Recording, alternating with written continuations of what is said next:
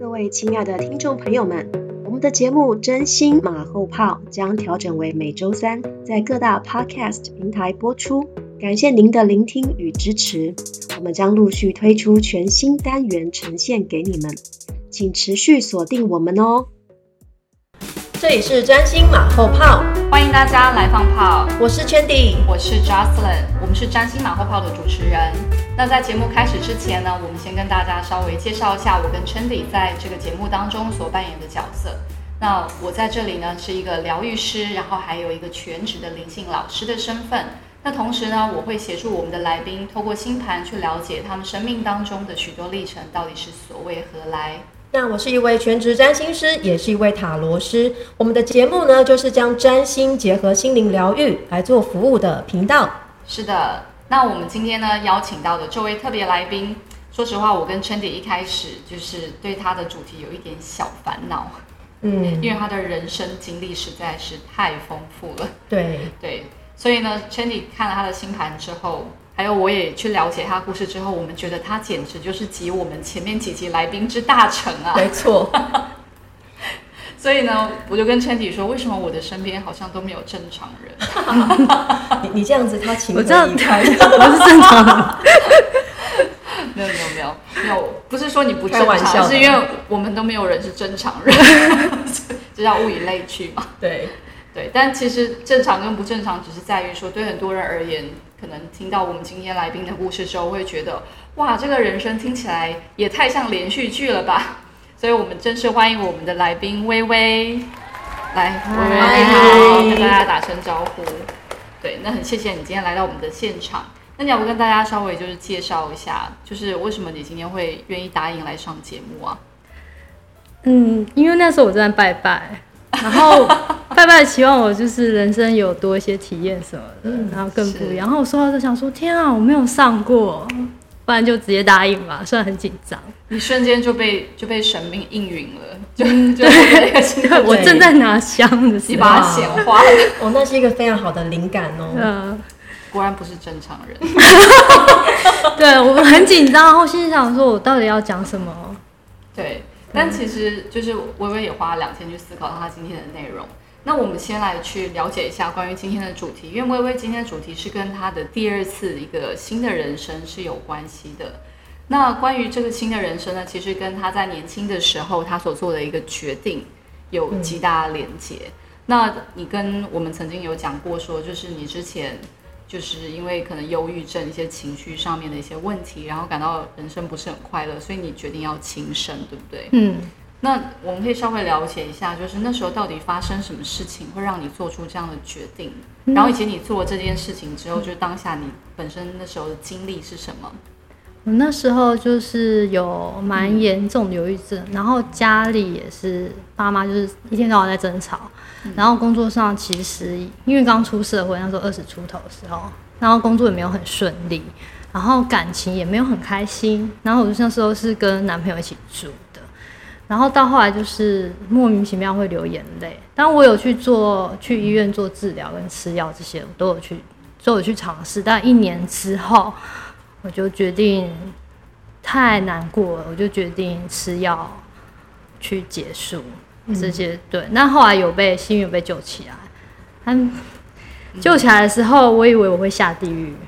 但是我看到强光，我以为我上天堂了。我就觉得啊，怎么那么开心，竟然可以上天堂，就没想到那是急诊室的那个强光。强光。然后我醒来之后，看到我妈在旁边哭，然后我爸爸就说他腿都这样，都中风了，他都在好好活着了，我干嘛这样子？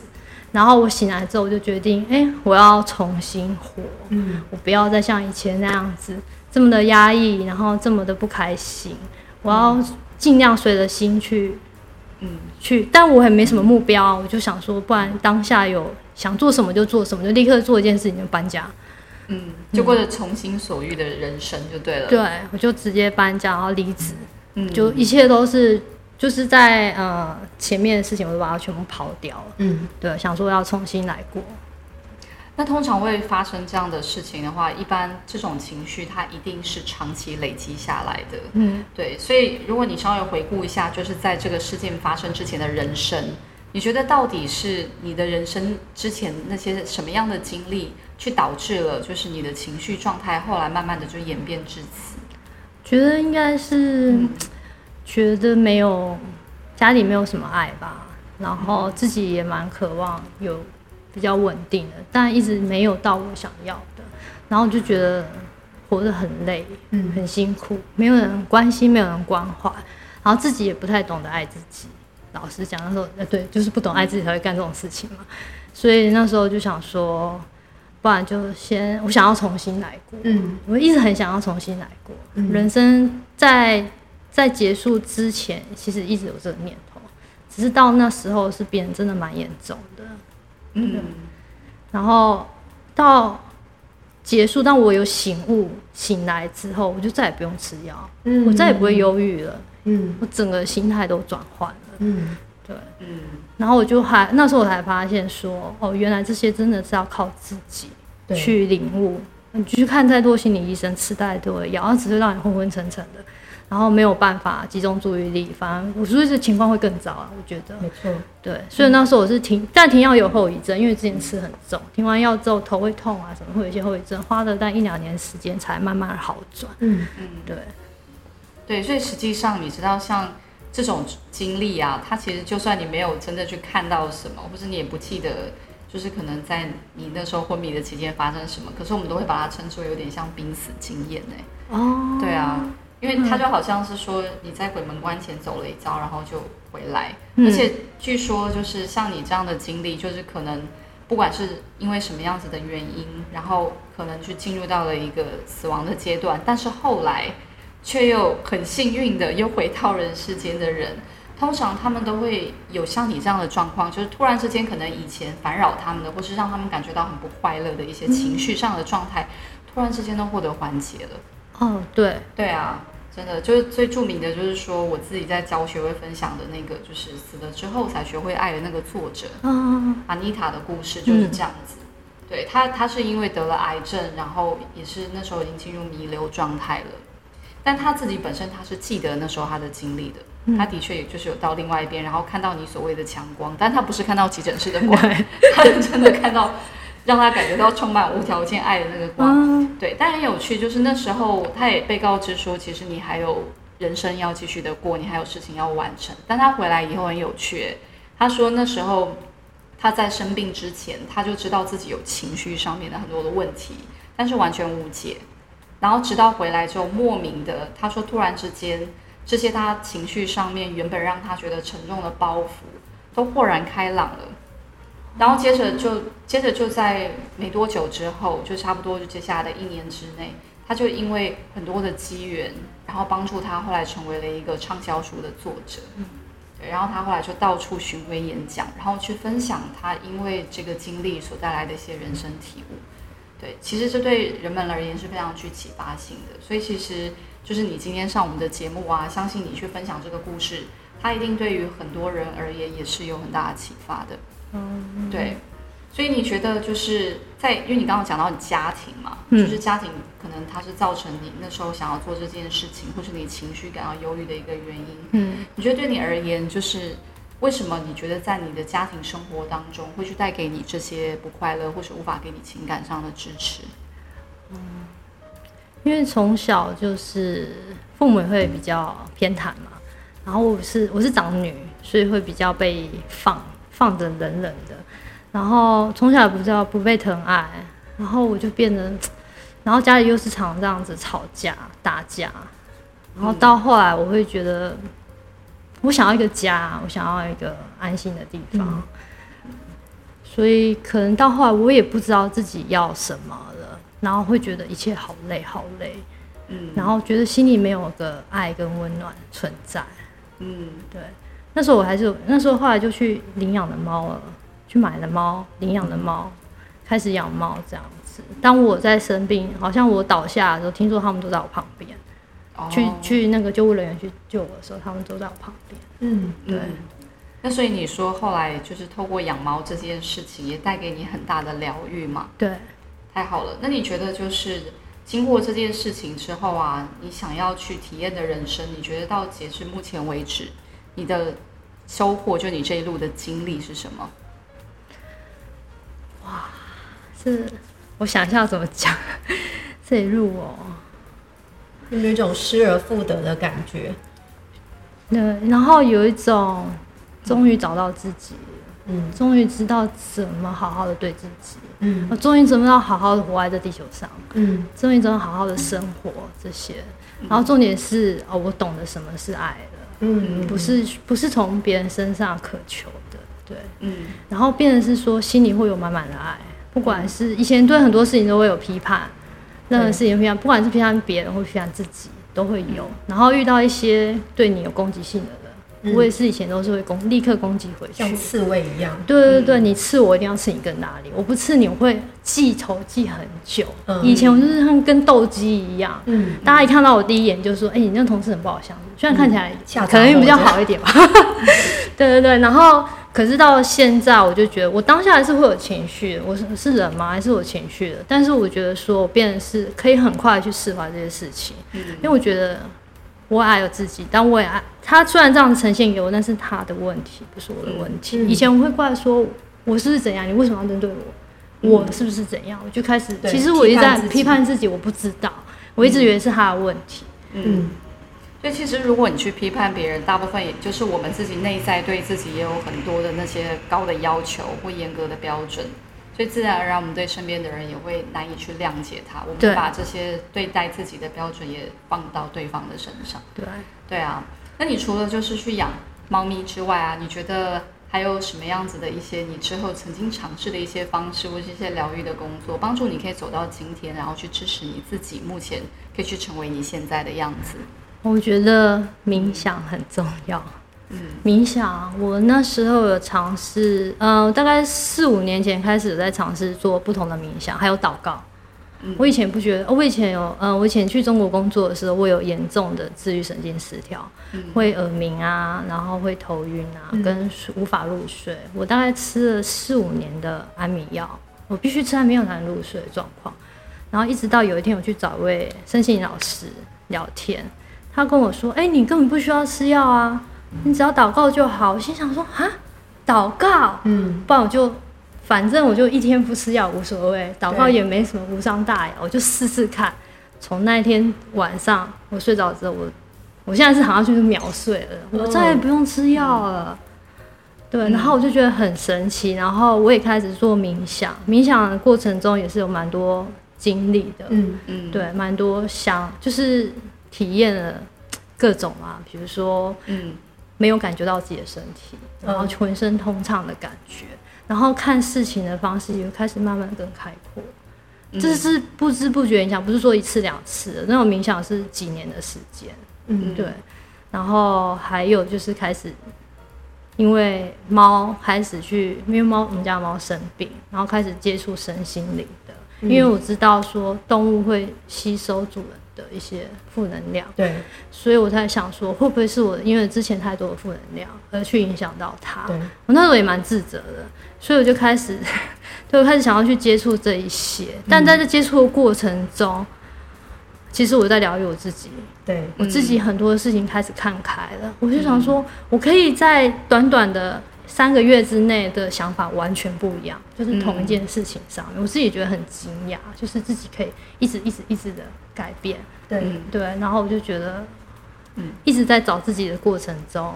跟其实猫是起因，然后在这找自己过程中，我觉得越来越安定，越来越嗯，开心。这样真的太棒了。对对啊啊，而且你知道我们的上一集不是就是宠物沟通的世界吗？对嗯然后很有趣，我们其实有讲到，就像你刚刚提到的，宠物的确对于人类的情绪特别的敏感。那我们有讲到原因，就是因为说它们的能量比较干净，那人类的能量的确比较复杂跟混乱一点，所以的确人类的情绪呢，或者人类的一些意识呢，会不知不觉当中影响到宠物的状态。但我们同时上一集有讲到，其实小朋友也是因为会容易被身边的人影响，而导致他们可能会有身心上的状态。嗯，因为小朋友其实跟宠物一样，就是他们的能量也是又干净又纯粹的。所以其实你刚才所分享的，就是你自己在家庭当中，可能因为你父母的关系啊，或者是说就是他们对待你的方式，导致你自己本身去承担了很多他们自己没有办法好好去处理的情绪。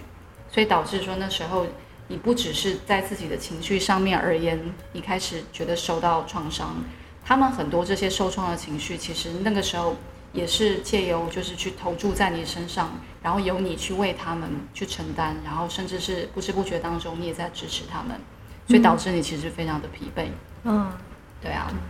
好，所以呢，我们可以请全体稍微去看一下，就是关于微微这一路走来的这个故事哦。对，好，看看到底所为何来呢？好的，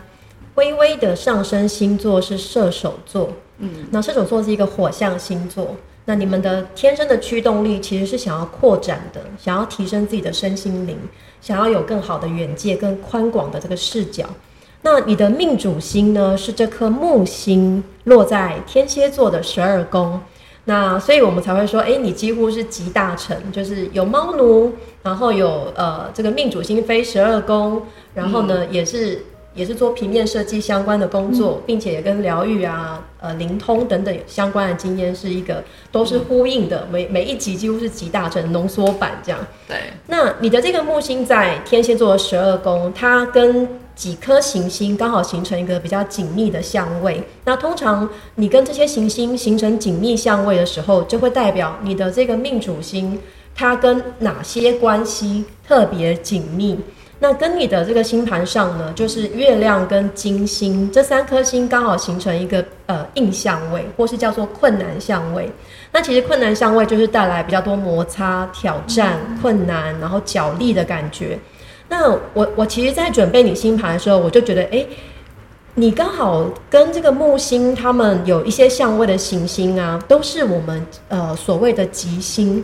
然后都跟情绪感受有关的行星，并且他们也跟美好的东西、丰盛的东西有关。所以我刚刚在开录前问你说，哎，你有没有快乐困难症？所以我不知道有没有这个症，但是我的解读就是，你好像缺乏了那种去品尝。去呃，觉得自己值得被爱的，然后去欣赏某个东西，或者是说吃东西、穿衣服什么，会有自己的美感。你可能不大敢轻易去释放那个感官感官情绪，因为你好像在这方面，呃，越是得到的时候，你反而会觉得啊，我可能下一秒就失去了，或是我不配拥有。所以看起来你在你的木星跟月亮还有金星的这个相位，因为它蛮紧密的一个印象位。它会带出这种跟情绪、跟感官、跟人际关系，甚至跟感情、情感、跟家人的情绪关系，都有一种呃不大真的真的是不大懂得去接受爱，或者是去感受爱，或者会觉得这些东西是离我很远的。你会有这样子的感觉？这个在你小时候，那其实一个小孩子啊，他如果呃很早的时候就得到忧郁症。或相关情绪的疾病，其实这都跟家庭是有关的。通常会是父母给予你的，或是父母的，就是你的生长环境所带来的，对你造成的影响。然后你刚刚提到的，你在中国大陆工作的时候，那个自律神经失调这个这个病因，它其实也跟一个要求完美的性格有关。然后在你的星盘当中呢，也有看到一些摩羯座的星群，以及南焦点在摩羯座这个地方。那南焦点的摩羯座，它就会带出你其实，在某一些模式，就是你的行为灵魂模式上比较早熟，比较有责任感，然后比较严肃，然后很多事情呢，你会很在乎他人的眼光、社会的框架、社会的眼光等等，所以就是很自律的。你会不自觉的，我要很自律，我要很表现很好，我要是个模范生，我必须要表现的呃完美无缺。我才不会被批判，不被接受，我才会呃受到大家的欢迎或尊重。所以这个就会带出你为什么会有自律神经失调的后续的结果，因为你太想控制了，你太想活得很完美了，或者是说哦，希望什么缺点都不要犯，不然又会怎么样怎么样？因为你可能我不知道你会不会因为小时候呃做了什么不好的事情，或是因为父母的吵架打架，会觉得是不是我我表现不好？所以父母亲才会这样子，是不是因为我们小孩不好等等？所以你可能在无形当中不敢犯错，然后这个就是会深深烙印在你的灵魂模式之中。那你的北焦点在巨蟹座，它就是一个要当个孩子，要当一个去懂得呃抒发情绪、懂得感受的这个星座。它跟情感的分享跟抒发，如果摩羯座是个成熟的大人，那么巨蟹座就是一个有爱的小孩。所以它的确是你今生要去追寻的，然后让你的灵魂有进化的一个前进的方向跟动力。那你刚刚有提到哦，因为我在星盘上看到这个你的六宫有个月亮金牛，那月亮在金牛座，事实上照理来说，你的情绪应该是稳定的，你会感到。呃，感到安全，感到稳定，然后感到舒适的。可是因为就是我刚刚说的那一组相位，让你在小时候觉得不敢表现，或是觉得表现的会犯错。嗯，那这个金星的，就是第第六宫的守护星，就是这颗金星，它确实跟宠物有关。所以其实我我在准备星盘的时候，我在想说，哎，你会不会是因为开始养宠物之后，才懂得什么是爱，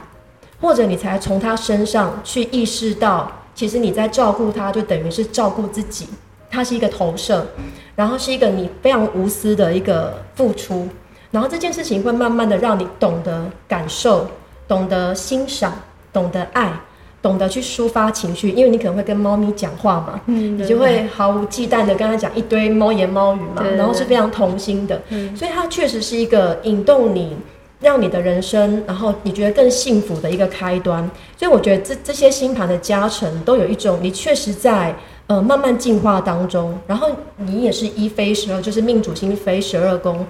呃，十二宫真的通常早期啦，就是真的会比较容易这样迷航啊，或者是比较多很混乱的思绪啊，精神状态的确会比较不好。嗯，那你刚刚有提到一个很大的重点，就是你后来遇到这个。林呃林美老师，或是这个疗愈的老师，他告诉你要祷告。其实他讲的这个祷告，就是一个将你这个十二宫转化为正向的一个态度。因为我们可以让让十二宫是一个非常安静的冥想，或者是让你的思绪沉淀的一个呃，算是灵修的工位。那其实祷告其实就是在转换你的心念。因为我们在祷告的时候，通常会祷告一些感恩的事情嘛，感谢的事情或美好的事情。我们不会祷告一个，呃，我们希望怎么样变不好。通常会是一个正向的态度。所以其实是你的那个转念、那个心念的引动，让你人生有一些改变了，所以你的病痛就消失了。因为其实很多病痛都是藏在我们的心理的状态的。你因为有很多的批判啊，或是不快乐啊，或者是不懂得情绪上的抒发。这种都会累积在你身体上的各个部位，那你的心念一转之后，自然而然你的身体的第一时间，你就会感觉，哎，我某个部位不再疼痛了，或我某个部位开始舒缓了，我突然不药而愈了。其实是因为你心念的改变的开始。嗯，你知道，其实祷告的话，也是我每天都会做的事情哦。哦，对啊，我是最这几年才开始有做那种。感恩，然后我会做感恩，每个月的感恩日记，对，不管是收到什么，然后每天睡前也是。我觉得我以前不会这样，我现在连喝杯干净的水我都觉得很感恩。嗯，这个就是我觉得有点浮夸啦，不会，但我但是内心就会觉得很澎湃，想说天啊，好棒哦！然后有时候阳光洒进来，嗯，然后就觉得哇，我好幸福哦。当人很好，但是以前完全不是这样子。对，以前就很想要重新投胎，对，逃避啦，对，一种逃避。对我想要重新来过，可能想要更好的家庭，嗯，对，想要可能有被关爱或者是衣食无缺的家庭，然后大家都可能这样想。对对，然后其实是那时候是蛮严，对自己批判也是蛮严重的。然后，嗯，再来是我觉得因为猫给我很大的。爱吧，嗯，在它身上，我是因为照顾生病的猫，我才开始理解。因为我以前很不疼它，然后大概十将近十年不太理它，一直到它生病，我才意识到说，哇，它其实一直在默默旁边等我，它也没有埋怨我，它还是，它就算在走的要走的前一天，身体很不舒服，他还是拖着那个慢慢的身拖到旁边陪我睡觉，他会哄我睡觉，对，然后隔天他就去医院。嗯，对，所以当你可以感受到这种无条件爱的时候，你就知道你自己是真正值得被爱的这件事情。嗯，然后我也知道，说我不用渴求别人的爱，我可以自己先爱自己。对，对啊，真的是这样子。其实你知道，动物会比我们更容易去看到我们真实的本质，所以它爱着就是你最原本的样子，而不是你去为它改变之后所呈现出来的样子。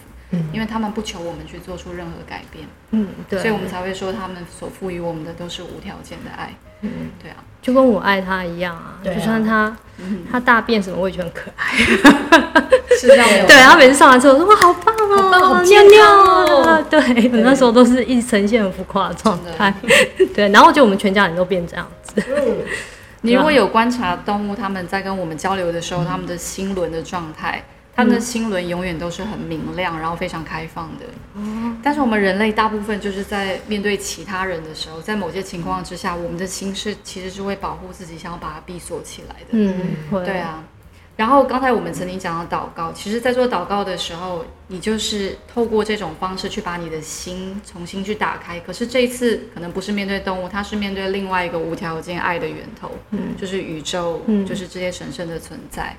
对啊，所以当我们这么做的时候，其实就跟我们面对动物一样，它都帮助我们把我们的心里面所累积很多这些我们抓住的、执着的，然后甚至是我们想要去掌控的东西，都可以在当下让它顺利的流动。嗯，所以其实这也是为什么，其实对很多人来讲，你去做这件事情，除了帮你重新去对焦，然后让自己去找到你在你生命当中真正值得关注的事情之外，另外一方面，我们也是容许我们自己开始去接受支持，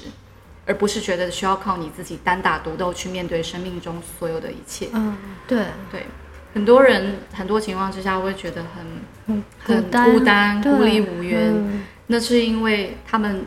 没有意识到说，其实他们身边有这么多其可以支持他们的存在，不管是有形或无形的都是。嗯但当你祷告的时候，你其实就打开自己去接受的力量。嗯，有时候不是我们没有办法获得这些东西，而是我们有容许自己意识到，我们其实可以去要求。对对啊，以前我也不知道我可以去要求，嗯然后嗯，大部分都觉得自己好像只能靠自己。对，然后觉得好累哦，嗯然后嗯，真的耶，我也没想到说祷告是有这样子的，其实打开自己的心的感觉，对，对，对啊，而且因为你的成长经历，也让你误以为说你身边的人，他们可能自己很多的议题都无法解决了，你怎么可能再请求他们的支持呢？对，他们可能连自己都没有办法去支持到自己的状态。嗯，对啊，所以嗯，你觉得就是这一路走过来，除了猫咪之外，还有你自己选择祷告，其实透过静心帮助你可以回归到中心。嗯你觉得你还有什么样子的在这一路的体验，或者是你可以借由你的这些宝贵的经验当中，你所获得的收获，你想要去分享给可能外面有同样类似议题的人呢？因为不瞒你说，嗯，我其实有很多这类个案。哦，对啊，他们很多也是曾经就吃药，然后或者是说就是也尝试过可能主流的方式，但是后来对或或非主流的方式，跟我们说像那种民民俗的做法，对，但但是后来发现就是最终他们还是必须要容许自己回归到自己的心，对，去容许自己打开他们的心。那这些爱或是这些他们真正渴求的这些美好的品质，才会再一次去进入到他们的生活里。那关于你自己这方面的经验，你有什么你想要去，就是去鼓舞这些可能有类似经历的人们，或是有什么额外你想要去分享给他们的一些你个人的见解吗？嗯，我觉得其实我一直不喜欢把心思跟别人讲的人，我就是喜欢闷在心。然后就像就摩羯座，就像我小时候为什么 为什么这么要求完美，是因为我一犯错，妈妈就会很严重的打骂。所以我就只我那时候你刚刚讲，我才想到说哦，因为我是我原来是这样子，是因为我不想要被骂，我想要做完美，他就没有东西可以骂我。就像我我会跟我妹说，你就什么不要做，你这样子做他就不会骂你。我会知道我要去避那个，所以我是害怕，对就是害怕害怕被惩惩罚对对，所以变成是说这个是习惯，一直到现在，我让他骂就骂，我就嘻嘻哈哈的过。但我以前不是，我以前是会很生气，紧很紧绷，很紧绷，然后我会攻击人，对，就是会返回去就对了。对然后我后来就是心事，我发觉我也没办法跟任何人讲，因为其实每个人状况不一样，就算讲出去了，也没人会懂。然后就算找心理医生讲了，也没有办法。嗯但是一直到我开始看书，看身心灵的书，然后写日记，嗯我觉得写日记是一个非常好的心情舒压的方式。嗯然后开始去接触一些身心灵的课程，嗯我觉得一直在找我自己，了解我自己。我开始对外从从对外开始渴求那些东西，嗯开始慢慢收收收到我心里，收到我自己身上。嗯我觉得一切都好了。嗯不需要再像以前可能去找人家算命啊，或者是我找人家算命也只是想要肯定说我的想法是对的还是错的。就找个应声虫。对我只是需要，但是那个东西只能维持一段时间。我过一阵子我又开始迷惘，我又开始不相信自己。对，我觉得要相信自己很难，嗯但是我觉得可能要试着去做，不管是冥想、运动什么嗯，对。这的确很重要。对啊，就是你可以从生活当中去找到一些，就是你当下你可以做的一些情绪情绪抒发的方式，就像你说的，冥想也好，写日记也好，等等，甚至你刚刚说的，透过去做一些祷告。然后另外你刚刚也分享说，就是最后还是反求诸己嘛，对我们还是得把心思去拉回到自己的身上，而不再就是去凭借外人对于我们的期望或是价值观来勉强自己，必须要去适应他人的眼光。嗯，对，所以我想你今天所提给提醒大家的这件事情，其实是非常受用的。因为其实疗愈最终的过程，就是我们要让自己去成为我们最最直接原本的样子。对。对啊然后我真的觉得要相信自己，因为我觉得从小长大就是没办法好好相信自己，嗯就是会被外界的那些批判，或者说你就是该怎样，你是女生就该怎样，一直到现在我是完全不管了。嗯但是以前就是想要活成那样子，活得很累，觉得很辛苦。女生就一定要温温柔柔之类的，然后会被批判说你怎么那么凶啊什么。然后我就现在就想说无所谓，我就是这样，我很喜欢我自己。但是以前是不是那么喜欢自己的？以前对自己会有就是很多的说你们要去改变什么，但我现在想要改变就是更喜欢自己，更爱自己，然后去嗯做自己想要做。以前也是很迷茫，我到底不知道，我真的不知道我人生到底干嘛，我就是随心而欲，想做什么就去做，一直到最近开始觉得说，哎、我人生该有一个目标，该定下来了，对，然后再开始去想这件事情，也是想了好几年，才开始想到说，哎、我好像可以往这条路去走了，嗯对，才开始终于定下来了。嗯，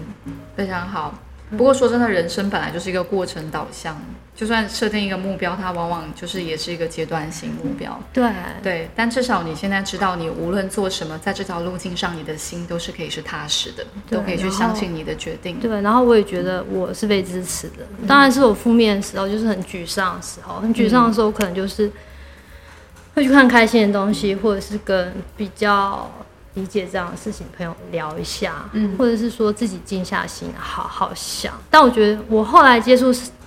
就是学这些身心灵课程，我觉得很有帮助的是。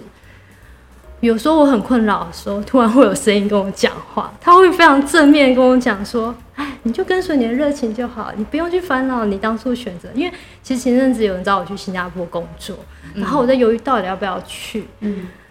然后他就说他下周要出发，然后我心想说：“天啊，我没有去，这样好吗？”我就开始有点惆怅，我就在那边刷牙，然后蹲在那边很有点惆怅。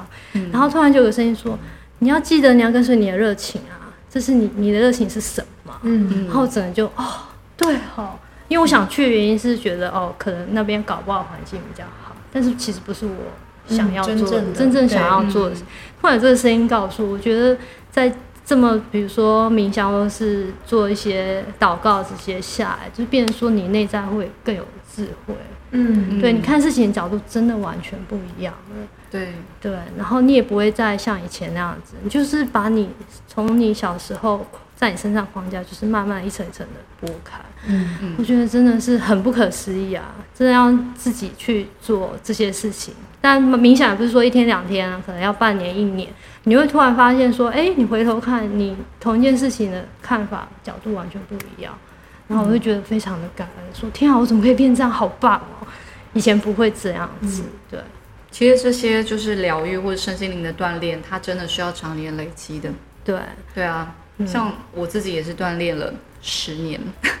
每天不间断的要去做练习，嗯，去跟他们连接，而且你自己本身就是也非常敏感啊，对，就所以是容易看到、听到，或是感觉到这些。对，然后但但你现在那么稳定了，所以其实你也不太会再去受到这些其他外面的这些混乱的东西影响了。，然后比较不会被外人波动影响。我觉得，哎、嗯就是不自觉真的会变这样啊。因为其实后来上了行行者之后，一年就我每天都有做，几乎每天都有做，很少没有做。然后做完之后，发觉自己真的变得很稳定，对啊，对，对稳定下来了。然后那个感觉也没有像以前这样很容易一惊一乍了，因为以前容易被吓到。嗯嗯，对，然后我觉得真的差蛮多的。其实最终我们去学习这些身心灵，就是目标，就是让我们可以慢慢回归到内在的平静跟稳定。对，我们不求就是说我们要去生活上过得对过过过振奋，或者是说我要开悟了。没有，对，但是如果能在物质世界，我们去借由这些学习，让自己过更好的生活，其实这也是我跟圈迪我们去做这些工作或是这个节目的目的。我们支持大家就是回到当下，然后除了去找到自己、认识自己之外，然后并且呢，也去好好的过他们想要的、他们渴望的这些品质的生活。对。对啊，因为最终就是我们都还是在肉身嘛，嗯，对啊，因为我很想要活个一千年我们还是。我们还是得务实，对。那我相信以后科技会很发达，可以活很久。对，祝福你。对，谢谢。好，所以我们今天非常感谢微微来到现场。那所以我们也希望大家都能够像微微一样，在自己的生命的历程当中，有机会去认识自己，以及更加了解自己真正的心之所向。愿大家都能创造属于你的幸福道路，体验生活当中的各式亮点。我是 Jocelyn，我是 Chandy，，我们下次见拜拜拜喜欢我们的节目吗？请订阅、追踪、下载、留言以及评论，让我们知道你们的想法，这会让我们更有动力为大家提供更多优质的内容哦。期待你们的回馈，真心马后炮。那么我们下次再见。